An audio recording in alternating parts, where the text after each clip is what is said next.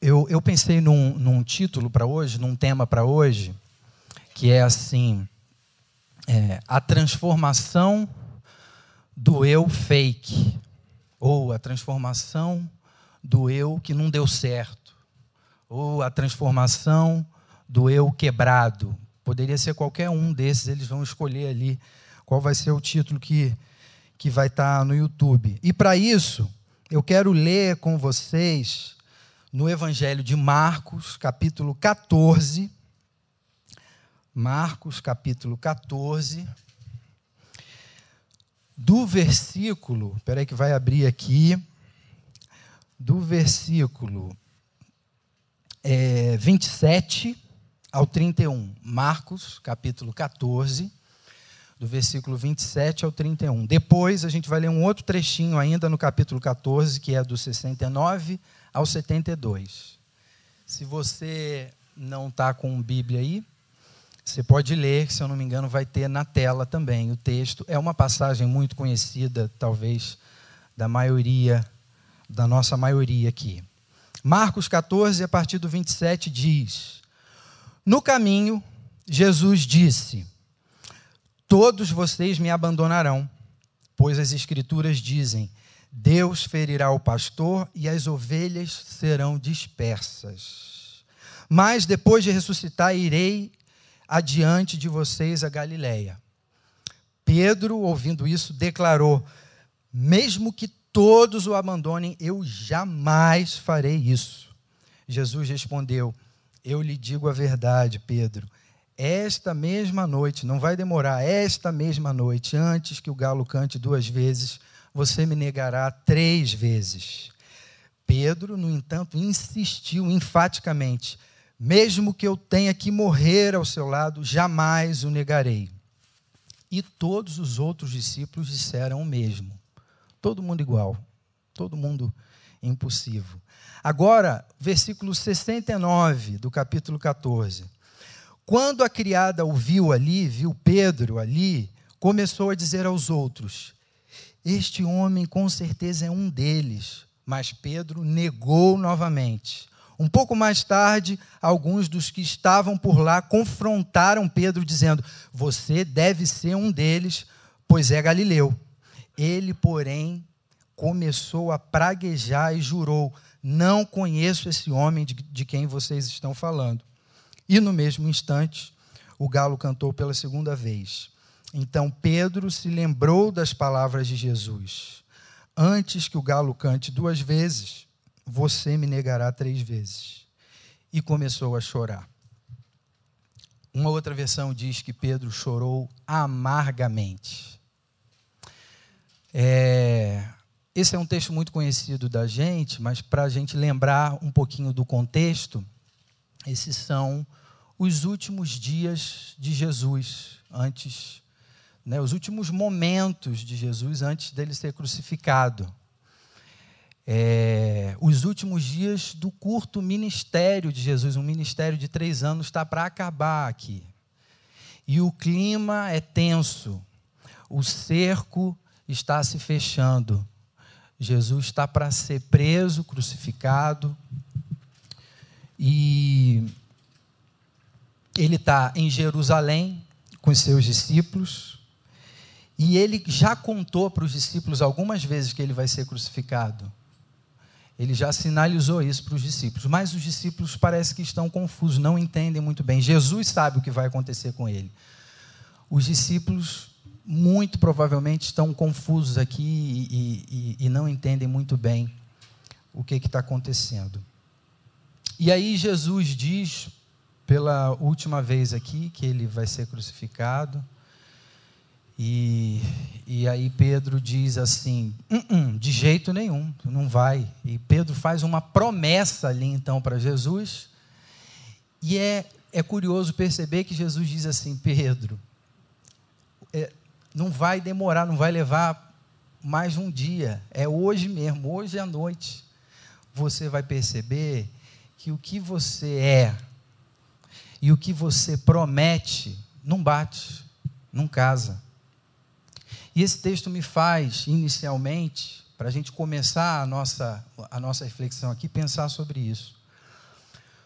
o que a gente é e o que a gente apresenta publicamente não bate. Já parou para pensar?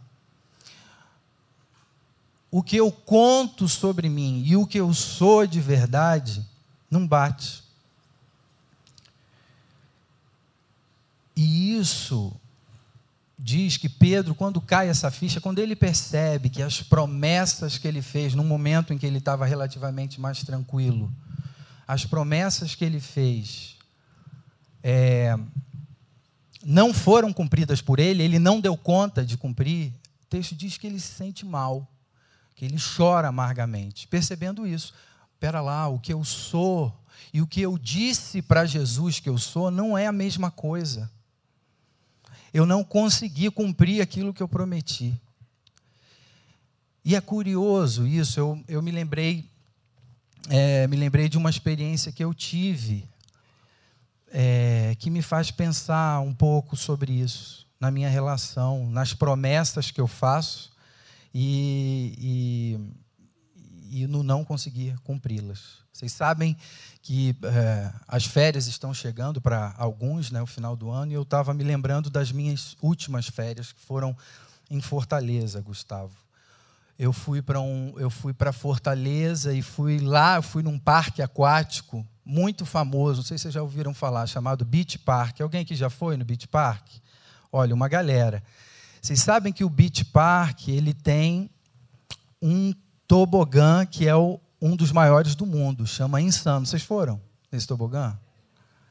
Não, né? De jeito nenhum. Teve gente que foi, teve gente que não foi. Nas minhas últimas férias, eu fui ao parque. E meus filhos, quando souberam que a gente ia num parque aquático, ficaram super felizes. Começou aquela ansiedade, cinco e sete anos, e falando: Papai, a gente vai nesse parque. Mostra para mim o parque, como é e tal. E aí mostrei para eles, né, imagens, fotos e tal, eles na ansiedade, e eles logo bateram o olho no que mais chama atenção, porque é um negócio de mais de 40 metros de altura. Papai, olha esse tobogã, que radical, a gente vai nele. Eu falei, filho, o parque tem outras coisas, não tem só não tem só esse tobogã. E eles continuaram insistindo nesse tobogã até que eu falei: não dá para vocês irem, tem que ter mais de um metro e meio. E eles têm cinco e sete anos. E aí eles ficaram meio frustrados, mas logo disseram: Mas você tem mais de um metro e meio. Estava pensando aqui, papai. É. Falou, papai, você... você vai. Eu falei, filho, eu não estou não, não muito aí. O parque é enorme, tem um monte de coisa. Aí um deles perguntou: Você não tem coragem, papai? Eu falei, ué, como é que não tem? Eu vou no tobogã, eu vou nesse tobogã. Como é que não vou? E aquela ansiedade crescente, chegou o dia, chegamos no parque, pô, legal pra caramba, nos divertimos e tal. Mas o parque tem um problema. De qualquer lugar do parque você olha, tem um troço enorme. E os meus filhos se divertindo, mas volte e meia eles falavam: Papai, quando que a gente vai lá ver você descer? E chegou no final do dia, meus filhos falaram: Papai, é agora, senão vai fechar o parque e você não vai. Eu falei: Eu vou, mas é claro que eu vou. Quem disse que eu não vou? e aí, gente, olha que coisa curiosa. Essa atração do parque, quem já foi né, recentemente sabe, tem uma televisão no meio do parque filmando todo mundo que sobe lá e desce. Então, o parque para para ver. E aí, meus filhos se postaram em frente àquela televisão e falaram: Vai lá, papai, estamos aqui olhando você. Gente, aí eu fui, eu comecei a subir as escadas daqueles 40 metros, Gustavo Simval, para escorregar naquilo e demonstrar para os meus filhos como eu sou corajoso. Aí é curioso, enquanto você sobe, tem um áudio, tem os alto-falantes falando assim: Parabéns pela sua coragem de vir no insano. Aí fala assim: se você está grávida, esse brinquedo não é para você. Eu falei, bem, eu não estou grávida.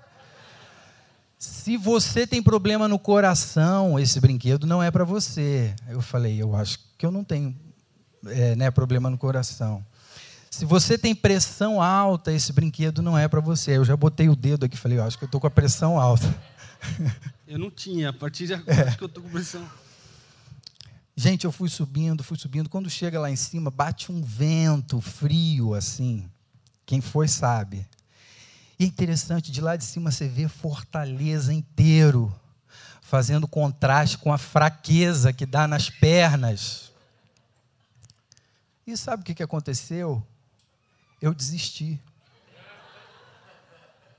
Eu desisti. Tiago Ventura costuma dizer que tem vaia quando acontece isso. Não sei quem ouviu a história, mas. Tem essa história? Tem, eu quero cara. ver depois, não vi. Vê, vê. Gente, pensa no meu constrangimento e na decepção para os meus filhos, porque eles estavam acompanhando isso on time, pela televisão. E eu falei: eu não vou nisso, eu não sou insano, não sou maluco. Sou doido, mas não sou insano, né? Cara, eu comecei a descer aquelas escadas, foi um os piores momentos da minha vida descendo Encontrando com aquilo. quem com quem estava subindo. Quem subindo, passando por mim, ela, lá, né, ela vai descendo um, um medroso, né? Sabe aquela coisa que, assim, na adolescência, a gente se decepciona com os nossos pais, não é? A gente descobre que eles não são tudo aquilo que a gente imaginava. Meus filhos, com 5 e 7 anos, já tiveram. Tiveram um encontro com a realidade. Por que que, por que, que eu estou contando? Enfim, desci e aí abracei minha esposa, abracei meus filhos e, e voltamos para casa. Os moleques tudo assim. Eu, eu conto isso para dizer que o que a gente é e o que a gente quer ser é diferente. O que a gente é e as promessas que a gente faz é diferente. Eu jamais vou te negar. Você está doido, Jesus? Mas de jeito nenhum. E no mesmo dia, de manhã ele está dando um brado de vitória, de fidelidade, à noite ele está chorando amargamente. Vocês sabem que a espécie humana, quando ela se depara com essa realidade, é amargo, é humilhante. Eu contei essa experiência aqui, singela minha com os meus. Eu teria outra muito piores para contar, muito mais humilhantes que eu decidi me poupar. Mas é humilhante. E tem mais, varia. é, nós somos super afetados pelas circunstâncias ao nosso redor, não é? Quando está tudo bem, quando o dinheiro está na conta, quando o presidente que ganhou é o que eu preferia, a gente dá os brados de vitória, a gente canta os louvores, a gente faz promessas, a gente dá sorrisos, a gente usa o nosso sotaque gospel para falar. Aí vem o tempo ruim, aí bate o vento frio lá no alto da torre de 40 metros. Aí o, o, o diagnóstico do médico diz que eu não estou bem. Aí o presidente que eu é, não queria que ganhasse, ganha. E aí parece que os louvores, os brados, a, a força das promessas fica meio xoxo, diminui. A gente é assim. A vida da gente é assim. E aí, quando a humanidade se depara com essa realidade, ela se vê frustrada, ela se vê chorando amargamente. E aí surge um negócio chamado religião, que é o ser humano buscando algo ou alguém que me leve além dessa minha mediocridade. E essa é a nossa proposta, a proposta de homens e mulheres para a resolução desse problema. É a gente tentando se reconectar com algo que em algum momento a gente perdeu. E o mundo dá sinais disso. O mundo em colapso no qual a gente vive dá sinais de que alguma coisa errada não deve estar certo. E essa é a nossa proposta para resolver esse problema. Mas existe uma outra proposta que não é nossa, que é do próprio Deus, que é Ele vindo em nosso favor. Ele vindo para nos resgatar, para nos livrar dessa condição de miséria. E eu volto aqui então ao texto que diz: Então Pedro se lembrou das palavras de Jesus, antes que o galo cante duas vezes, você me negará três vezes, e começou a chorar. é curioso, tem um, tem um cara chamado Dallas Willard, que ele conta que a chegada do evangelho na vida da gente, vocês já devem ter ouvido essa, essa descrição dele, é, é semelhante a um povo que vive na escuridão, não tem energia elétrica. Um povoado no qual não tem energia elétrica. E eles vivem ali uma vida é, precária de acordo com essa falta. Eles vivem no escuro. Até que eles recebem uma visita naquele povoado de alguém que conta para eles sobre a energia elétrica e não só conta, viabiliza para eles ter luz. E aquele povoado que não tinha luz passa então a ter luz. Adivinha o que, que acontece? A maneira deles de viver é completamente transformada. Eles não precisam mais acender vela. Eles não tropeçam mais no fim do dia voltando para casa. A vida deles é transformada. E assim é o Evangelho na vida da gente. O Evangelho é a proposta de Deus para a nossa salvação, para a nossa transformação.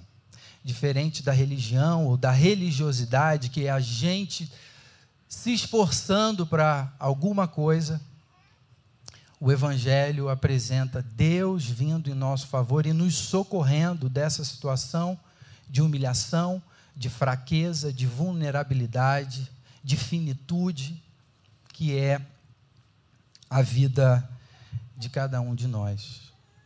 Fala, Simval.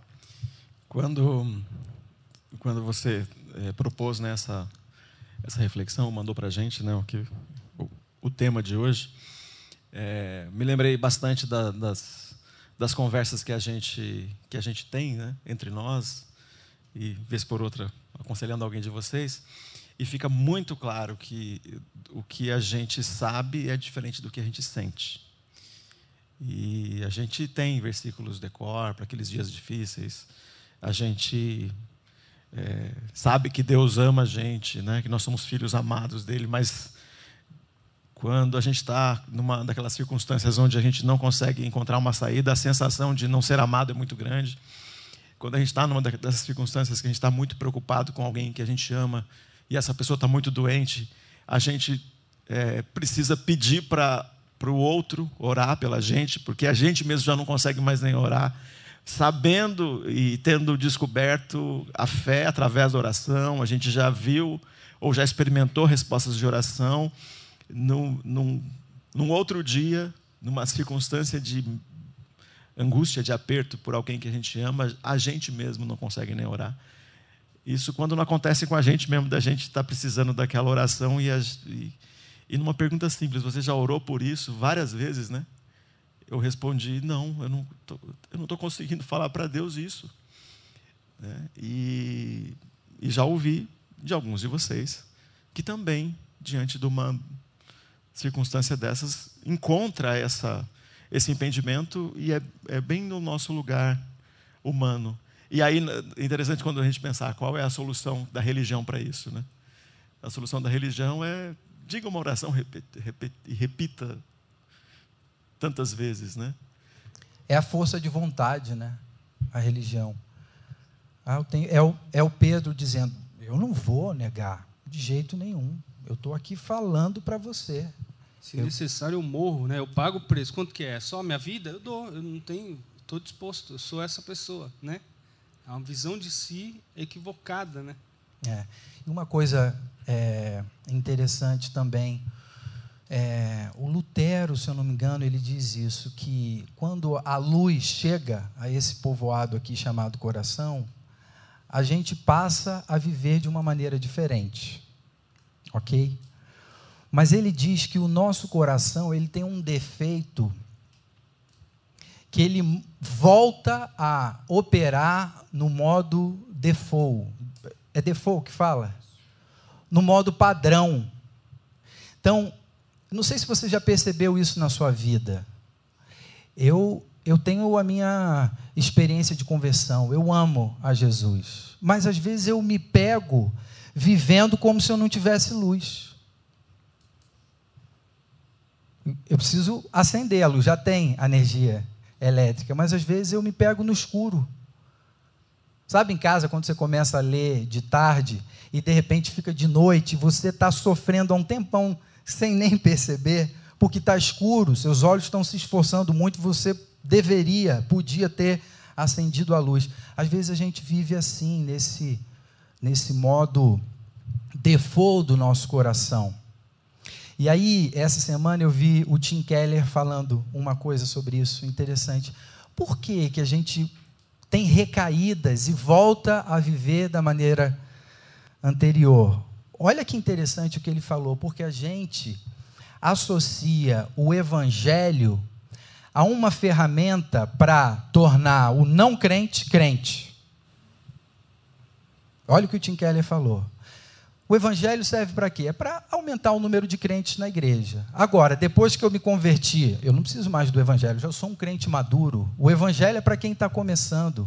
O evangelho é para é a conversão ali de alguém, é para aquela data específica em que eu digo, eu me converti. E o Tim Keller fala: não, a gente não pode limitar o evangelho a um momento de conversão. A gente precisa voltar ao Evangelho todo dia, como quem acende a luz todo dia para conseguir enxergar. Não é que eu enxergo no escuro, é eu tenho a possibilidade da luz agora, né? Exato. Não necessariamente agora eu virei uma, uma coruja que consegue ver os mínimos detalhes, mas eu tenho acesso à luz. A metáfora bíblica que é usada para isso é: vocês vão ter dentro de vocês, quem crê em mim, uma fonte de água viva. Né? Por isso que não vai ter sede. Não é porque mudou o nosso organismo, agora a gente não sente mais sede. Não, agora a gente tem acesso à fonte. Né? Isso é muito interessante, né, Paulo? Porque... Isso, isso é maravilhoso. Posto isso, gente, eu quero pontuar duas questões hoje aqui, pensar sobre duas coisas para a gente caminhar para a conclusão dessa nossa reflexão. Duas perguntas. A primeira pergunta: por que precisamos do Evangelho para a nossa transformação? E a segunda pergunta: como o Evangelho opera em nós essa transformação. Vou repetir. A primeira, por que precisamos do Evangelho para a nossa transformação? E aí eu fui dar uma olhada o que, que a Bíblia diz sobre o Evangelho, sobre a nossa salvação, sobre a nossa transformação. João 14, 6 está escrito assim: Jesus dizendo: Eu sou o caminho, a verdade e a vida, ninguém pode vir ao Pai senão por mim. Sabe por que, que a gente precisa do Evangelho para a nossa transformação? Porque não existe outro caminho. Só existe um. Só existe uma verdade. Então, a gente vive a vida buscando coisas para colocar no lugar de Jesus. Mas ele próprio está dizendo: não adianta, só existe uma verdade, só existe um caminho. Nada vai te preencher, nada vai te satisfazer, nada vai te fazer completo, nada vai te tirar dessa humilhação da sua vida finita, frágil, diferente das promessas que você costuma fazer. Um outro texto, Pedro, o Pedro que nós sobre quem nós lemos hoje aqui, diz assim para Jesus: Senhor, para quem iremos? O Senhor tem as palavras de vida eterna não tem mais para quem ir. É o único caminho, a única verdade e a vida. Atos 4:12 diz: Não há salvação em nenhum outro, não há nenhum outro nome debaixo do céu em toda a humanidade por meio do qual devamos ser salvos. Por que, que a gente precisa do evangelho? Porque só tem um caminho para a nossa salvação, e esse caminho é o Evangelho. Evangelho é boa notícia, e a boa notícia é Jesus. A boa notícia é uma pessoa. Então, a nossa transformação depende de uma pessoa, e essa pessoa é Jesus Cristo.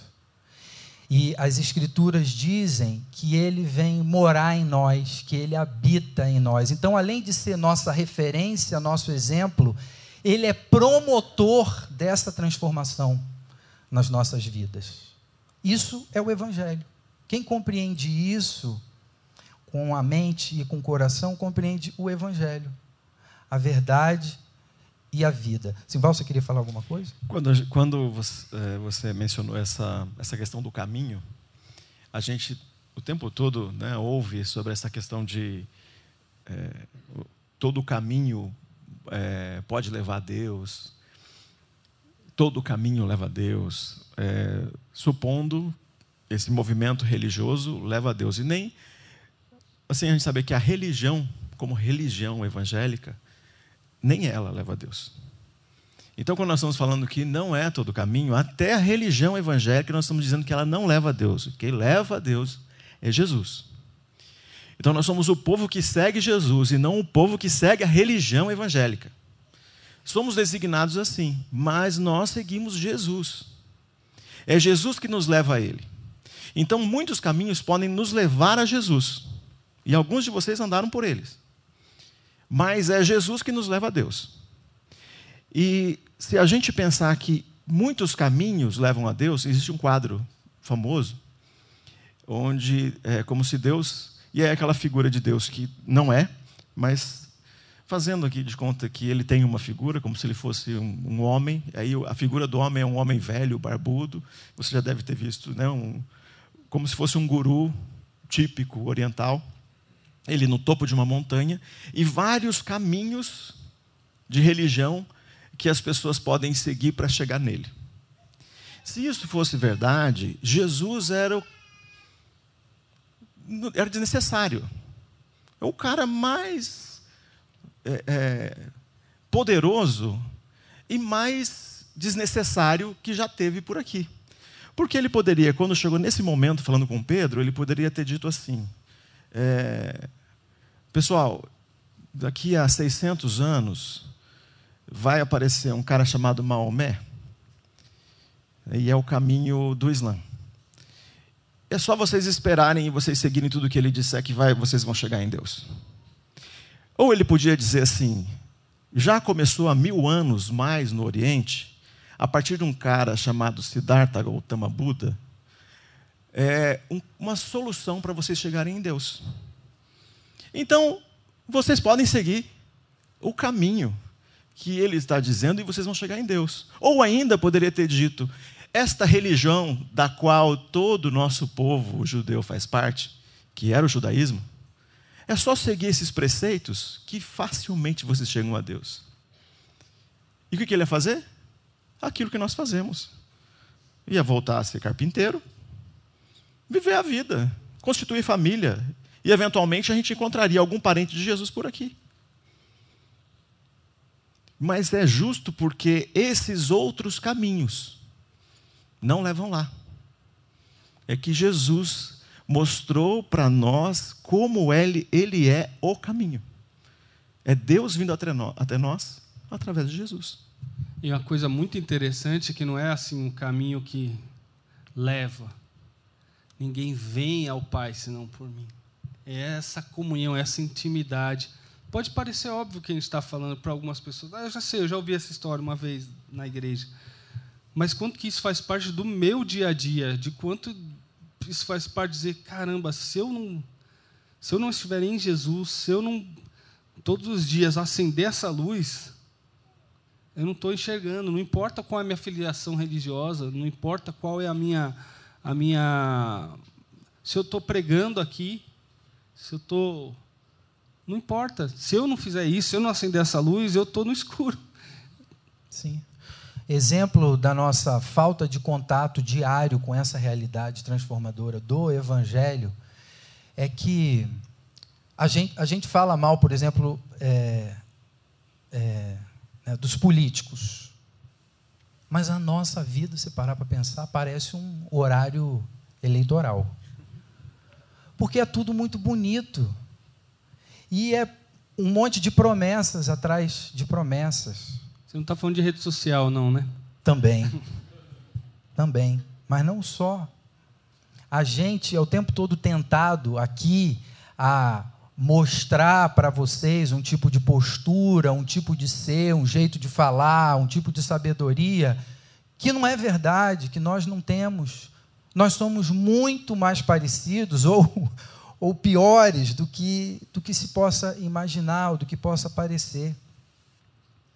E aí, lembre-se, a gente está respondendo, por que então que a gente precisa tanto do Evangelho? Porque só tem o Evangelho. é o único caminho.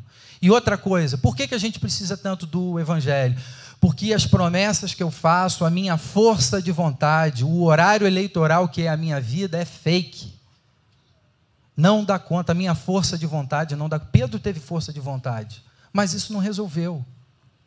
E aí, por exemplo, eu me pego dizendo assim para mim, sem olhar para o Evangelho, dizendo para mim: Paulo, para de se comparar com as pessoas, para de ficar olhando quantas execuções da sua música em comparação com as execuções da música daquele outro.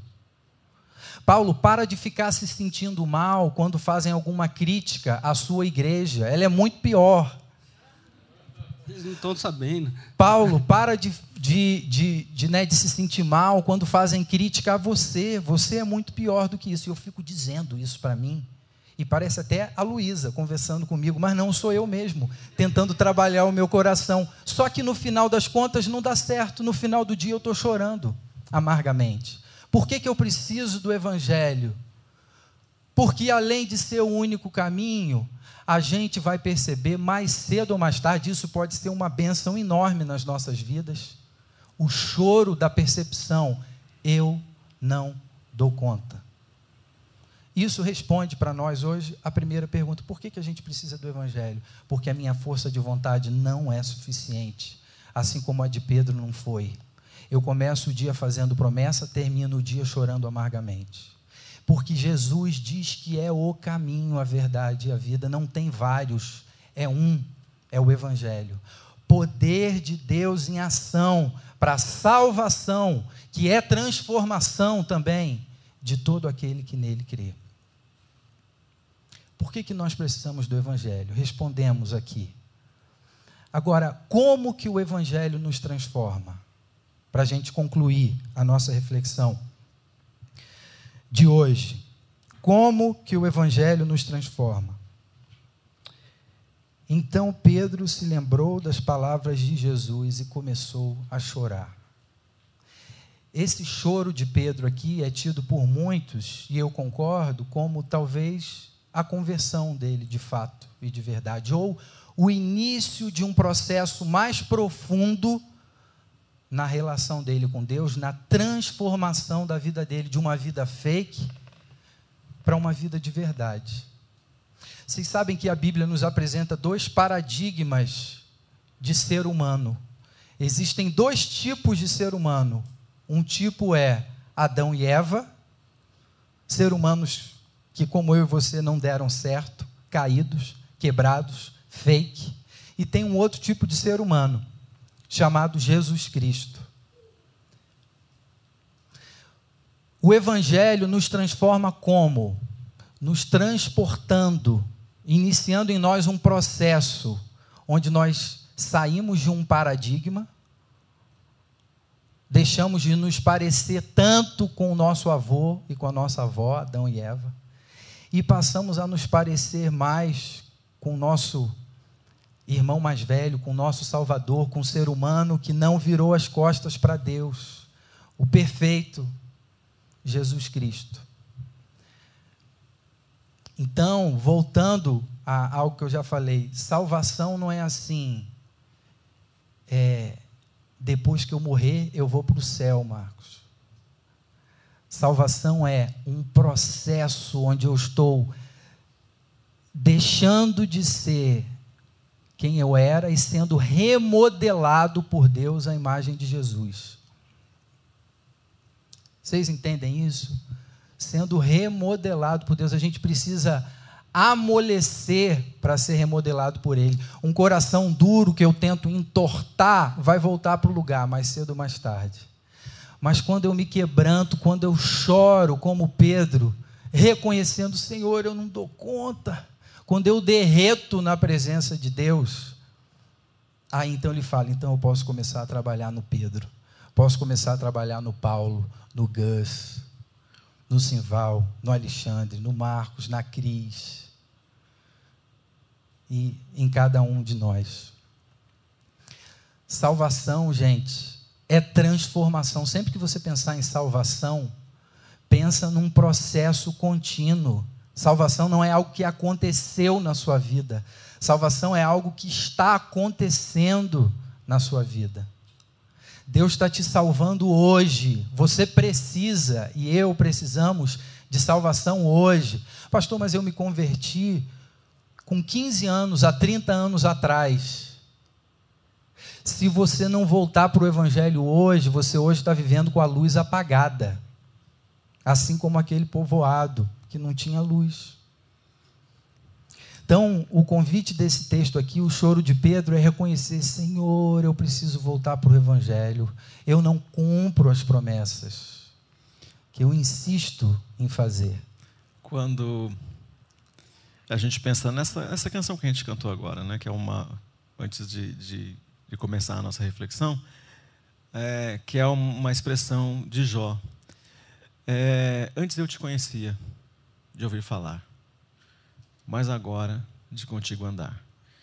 Com 15 anos, quando você aceitou Jesus, ou mais cedo ainda, para alguns aqui, você vai olhar para lá e você vai, frente ao que eu vivi, depois de 10 anos, 20 anos, 30 anos andando com Jesus, você vai dizer: era, era, era de ouvir falar, não era para valer.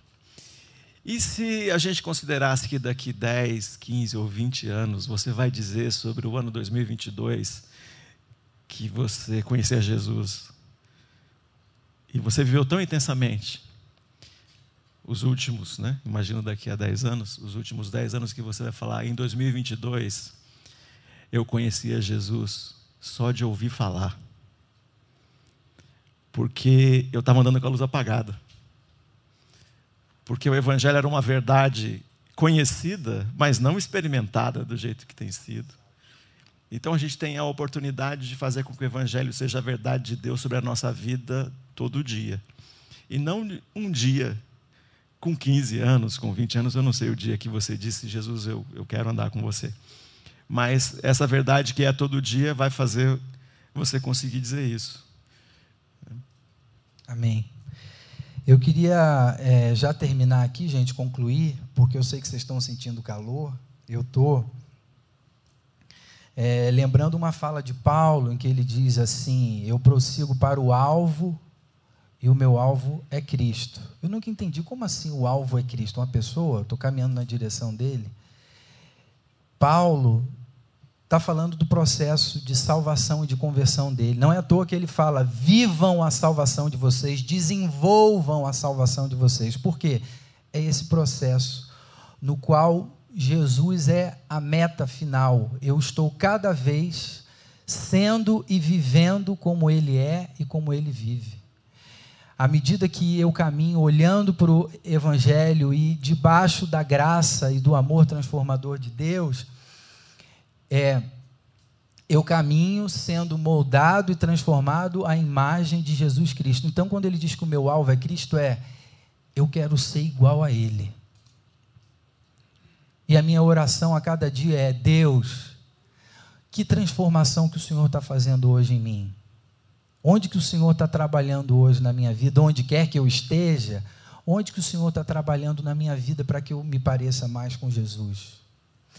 Quais são os testes, as provações que talvez surjam na minha vida e vão me fazer me parecer mais com Jesus, abandonando o paradigma de Adão e caminhando na direção do paradigma de Jesus? Na transformação do eu fake. Entendeu o título? A transformação do eu fake, a transformação do eu quebrado. Filipenses 2,13: Vivam, desenvolvam a salvação de vocês, mantendo a reverência, essa palavra me chama a atenção, e a sensibilidade para com o que Deus está fazendo.